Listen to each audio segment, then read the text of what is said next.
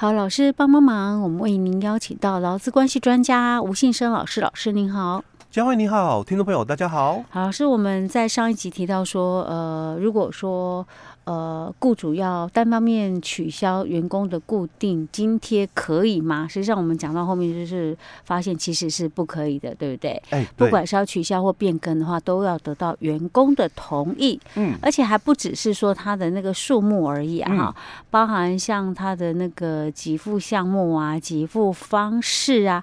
给付时间如果要变更，也都要取得劳工的同意啊，对不对？对。哦，是讲到那个发薪水啊，最近不是有个新闻吗？哎，对，就是讲说好像是劳动部那边有做了一个规定，是不是？就是好像指导原则。哦哦，所以它也不是硬性哦。哎，对，它不是硬性的哦。那它因为它是一个指导原则哦，所以基本上了哦，就是尽量哦，希望企业哦能够这个。配合，嗯哦，那目前来讲的话，它并没有定法则，嗯，哦，因为指导原则它通常就没有法则这个问题了哦。是，但是因为这个是属于就是说，劳雇双方约定工资给付日及工资给付的一个指导原则哦。嗯、那当然，就我们这个标题了哦，就是说。劳雇双方约定工资给付日及工资的一个这个给付的指导原则哦，基本上哦，就大概可以了解，就是应该也跟我们劳基法的这个二十二条哦有点相关哦，因为我们二十二条是谈到工资给付的一个相关的一个规定哦，就是工资的一个给付哦，应该用法定的这个通用货币为之了哦，所以我我们上集就提到啊，那可不可以用这个？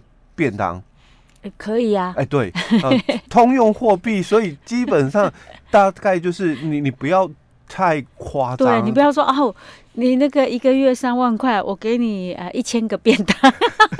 或者是我们在上上一集我们也提到哦，应该随便乱讲。哎，对，应该是讲说，哎、欸，我给你这个什么礼券。好好哦，对，那都是某一家呃自家公司的关系企业的。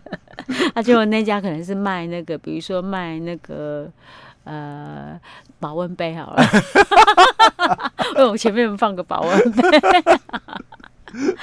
OK，这就太夸张了，然后、嗯、OK，哦，所以他在蛋书里面他是提到，嗯、但基于习惯或业务的一个性质哦，嗯、那得于劳动契约内定名一部以实物哦来给付啊，所以当然一部分可以了，少部分你不能全部了哦。嗯、那工资的一部分哦是以实物的一个给付的时候，那它实物的一个作价哦应该要公平合理哦，而且还要适合就是劳工跟他。家属的一个需要哦，这样子才比较标准哦。那既然哦，二十二条有谈到这一段哦，那所以我们二十三条哦也有提到了哦。二十三条他就又说到，就是说那工资的一个给付哦，除了当事人哦有特别约定哦，或者是按月预付者外哦，那每个月至少就应该要定期来发给两次哦。那并且还要提供工资的各个项目计算的一个方式明细哦，那论件计酬也一样。好，那其实这一段话就是工资各个项目的一个计算方式明细哦，它没有特别的要求哦，说一定要把所有的什么计算公式呈现出来。其实他讲的意思哦，就是翻成白话，就是雇主要给薪资单呐。哦，你不要说哎没有给薪资单哦，不是说你要把所有的这个这个。给付的一个过程哦，嗯、呈现出来哦，嗯、就是要给给这个这个薪资单的一个意思哈。嗯，那另外我们这里就谈到，就是说这个劳雇双方哦，如果有特别约定的话哦，嗯、那就照你们的约定。那不然的话哦，每个月至少要定期发给两次哦。所以在我们的这个指导原则里面就谈到了，所以他提到就是说。每个月啦，哦，你至少要给一次的这个薪水的一个报酬，嗯，哦，就是原则里面哦，他第一个原则就先谈到这个哦。那为什么要先谈到这一个？就是每个月至少要一次，其实是按照，因为我们台湾哦是蛮接受，就是说国际劳工组织的一个公约跟建议书的哦，所以他是提到说，依照这个公约跟建议书的一个规范里面哦，那。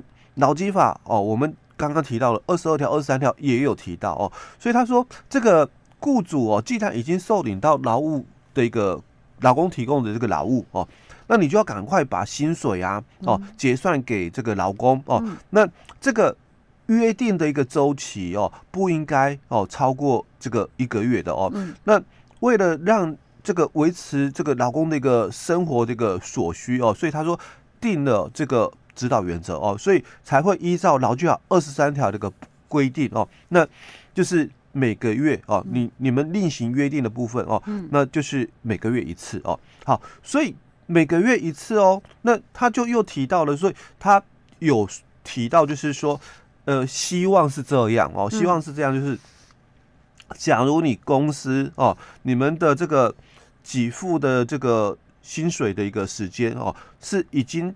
超过了大概十五日的哦，嗯，那主管机关哈会介入辅导哦，就你不要拖到三个月的薪水，你拖到这个月十五号以后才再发了。哦，所以它的概念大概是这样子哦。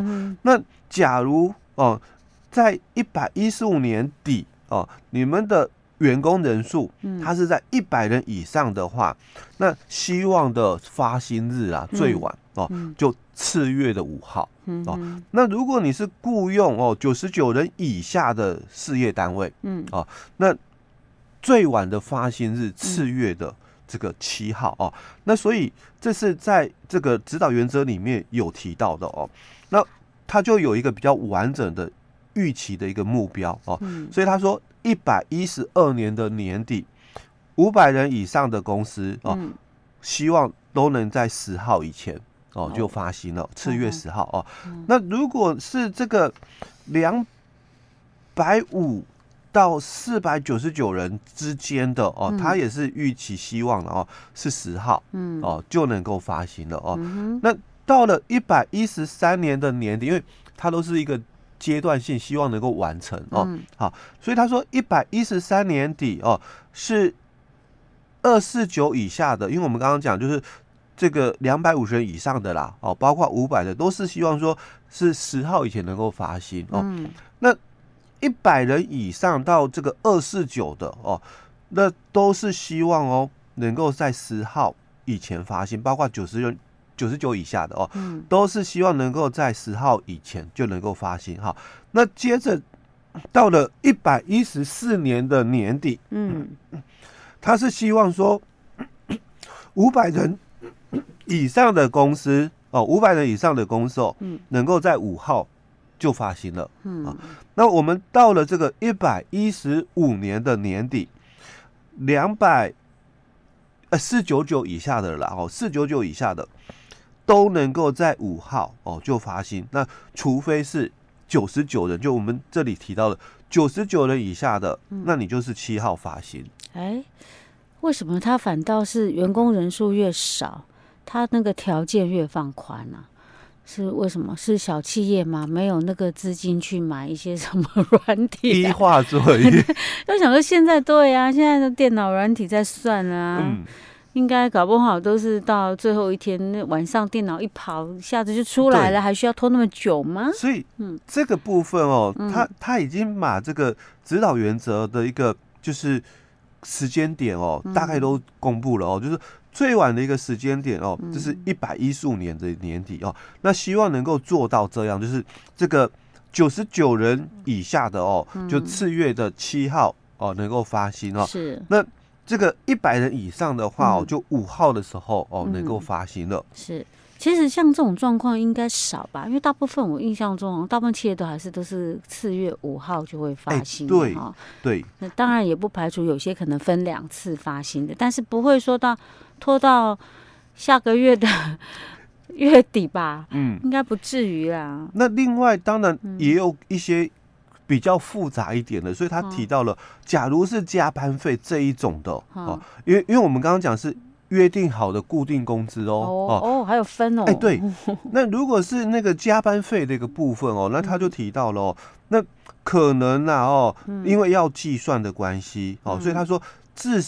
最晚啊，哦，也应该是十五天内，哦就要算，因为有些事业单位它是这样子哦，两次发薪，嗯，一次可能就是十号之前的，嗯，哦，发固定薪，哦，然后二十号再发另外一笔钱，是不固定薪，哎，就是加班费类似了哦，所以他已经都把我们很多企业的一个习惯哦，调整了哦，说你这个很多的这个薪水哦，你不要再拉到十号了，他说你就七号以前，因为我们很多是九十九以下的事业单位哦，是，那我我所了解的就。很多嘛，十号发薪也有、嗯、啊，固定薪的部分哦，十号发薪。嗯、那指导原则里面是希望提早到七号，七号哦。那另外就是浮动工资的部分，嗯，很多就二十号发薪哦。那他就说希望哦是可以提早到十五号哦来发薪哦。那另外哦，他也有提到哦，除了加班费以外，可能还有一个就是劳雇双方哦另行约定的这个什么。